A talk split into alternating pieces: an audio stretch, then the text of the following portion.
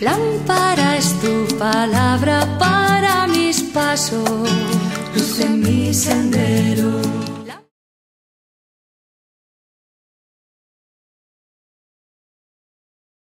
Del Evangelio según San Lucas capítulo 2 versículos del 41 al 51. Los padres de Jesús solían ir cada año a Jerusalén por la fiesta de Pascua.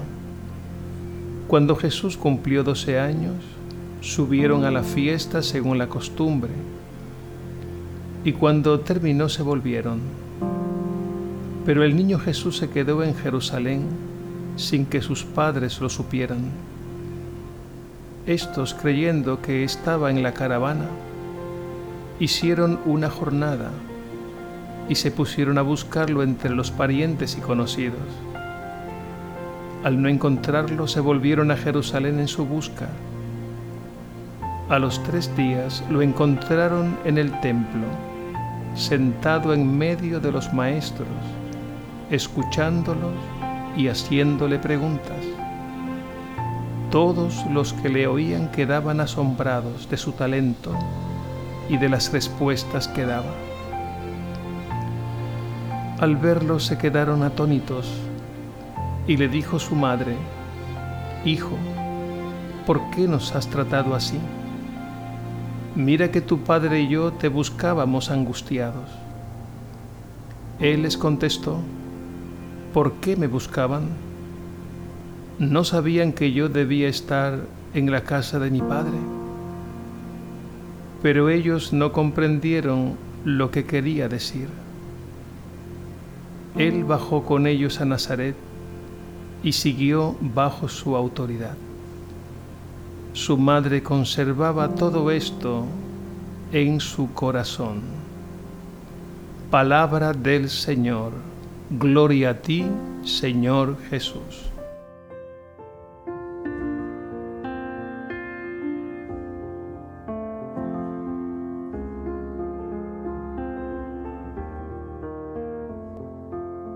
En lo sencillo descubrir Jesús, así como tú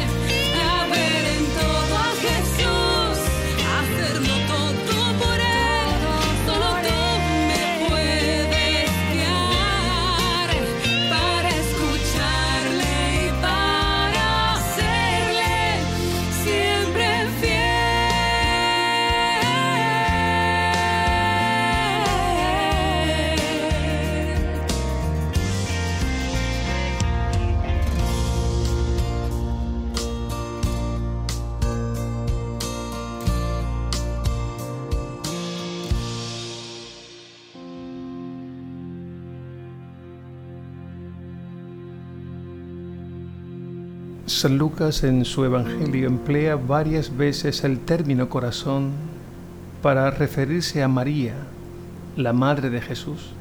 Por ejemplo, nos cuenta que la noche del nacimiento de Jesús fueron rápidamente los pastores y encontraron a María y a José y al niño acostado en el pesebre.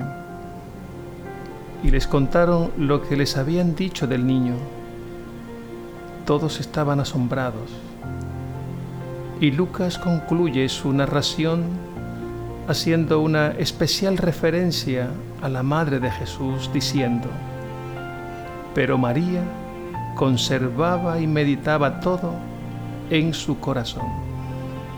Lucas capítulo 2 versículo 19. El evangelista vuelve más adelante a insistir en el corazón de María cuando el niño es presentado en el templo. El anciano Simeón lo tomó en brazos y bendijo a Dios y dirigiéndose específicamente a María, le profetizó la misión y el destino de Jesús. Y concluyó la profecía incluyéndola a ella con estas palabras, y a ti una espada te traspasará el corazón. No olvidemos que esta profecía del corazón de María, atravesado por la espada del dolor, se cumplió el Viernes Santo. Allí permaneció ella indisolublemente unida a su Hijo amado al pie de la cruz. El Padre Dios la había asociado a la pasión redentora de Jesús. Y en el Evangelio de hoy, San Lucas vuelve a insistir en el corazón de María, esta vez cerrando con broche de oro la narración de la infancia de Jesús. Concluye diciendo, su madre conservaba todo esto en su corazón. El Evangelio nos habla, por tanto, varias veces del corazón de María y la iglesia lo celebra como eco y prolongación del corazón de Jesús, al que ella estuvo y está plena y eternamente unido. El Evangelio de hoy nos retrata a Jesús a los 12 años, viajando en caravana con José y María en una larga peregrinación a Jerusalén para celebrar la Pascua.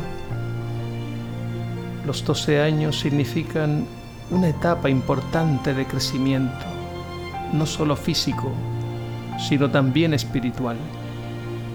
Esto lo confirma San Lucas al finalizar el pasaje con estas palabras. Jesús crecía en sabiduría, en estatura y gracia ante Dios y los hombres. Por tanto, en Jesús ha comenzado a despuntar su vocación y misión. El hecho de estar en el templo, sentado en medio de los maestros, y estos admirados de su talento y de las respuestas que daba, indica que Jesús ya no es tan niño. Esta escena es un anticipo, una prefiguración de la misión pública de Jesús que alcanzará su cumbre cuando celebre e inaugure la nueva y definitiva Pascua con su muerte y resurrección. Al encontrar a Jesús, María y José reaccionan como cualquier padre o madre, preocupados y angustiados. No era para menos. Ante la pregunta de María, Jesús responde curiosamente con otra pregunta, que más que otra pregunta es precisamente una respuesta. ¿No sabían que debía estar en los asuntos de mi Padre? Jesús no pretende cuestionar a sus padres, sino afirmar su misión. Como todo hijo, va llegando la hora de la madurez y de asumir una misión. Y la misión de Jesús es estar en los asuntos de su Padre Dios, porque para eso ha venido. Jesús nunca dejará de honrar a sus padres. Era un mandamiento que todo judío tenía muy claro. Pero llegará el momento en que Jesús dejará la casa paterna para consagrarse plenamente a las cosas del Padre Dios, es decir, a su misión. Ante esto, María guarda silencio y acepta la respuesta de Jesús. Y aunque le sucedió lo mismo que en la anunciación del ángel, que no lo comprendía todo, ella escucha acoge y conserva todas estas cosas meditándolas en su corazón. Ella tiene también una misión, la más hermosa misión, la de ser la madre del amor hermoso y la madre de la iglesia que es cuerpo de Cristo. Y al final Jesús se volvió con ellos, con María y José a Nazaret, y siguió bajo su autoridad. El corazón es una manera de representar lo más profundo y central de la persona. Hablar del corazón de María es referirnos a ella desde lo más íntimo de su persona.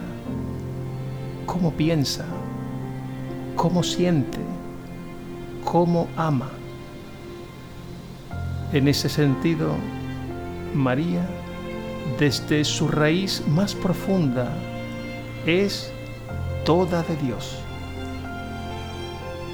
Cuando el ángel se le presenta, no la llama por su nombre, la llama llena de gracia.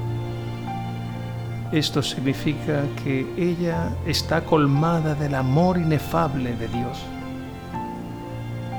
De ahí se deduce el título de Inmaculada, sin mancha de pecado, desde su raíz más honda, es decir, desde el fondo de su corazón.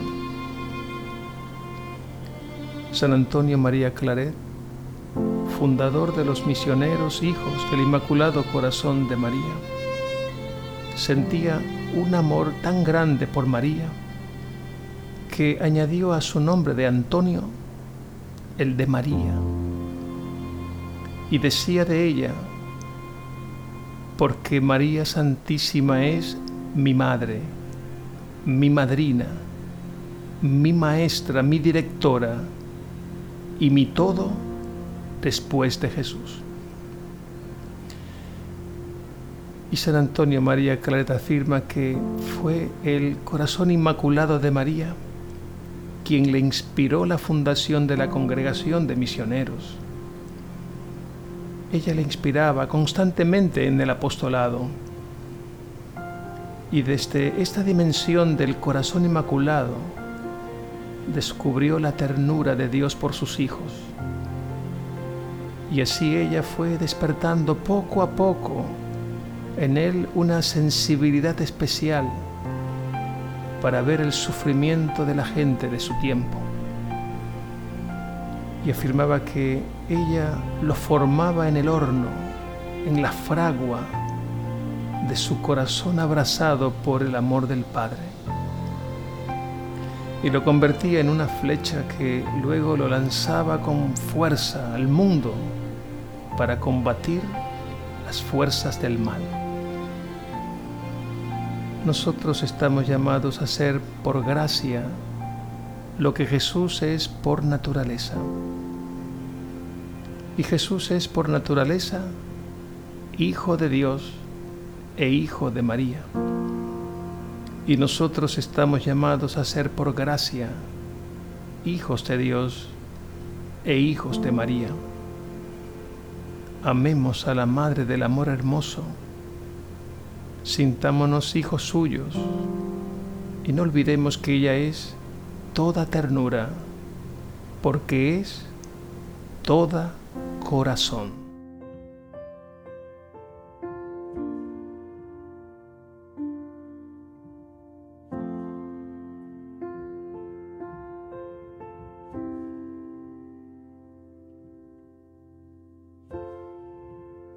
Virgen y Madre de Dios, yo me entrego por Hijo tuyo, me consagro a tu amor materno, para que formes en mí a Jesús, el Hijo y el enviado del Padre, el ungido por el Espíritu Santo, para anunciar la buena nueva a los pobres.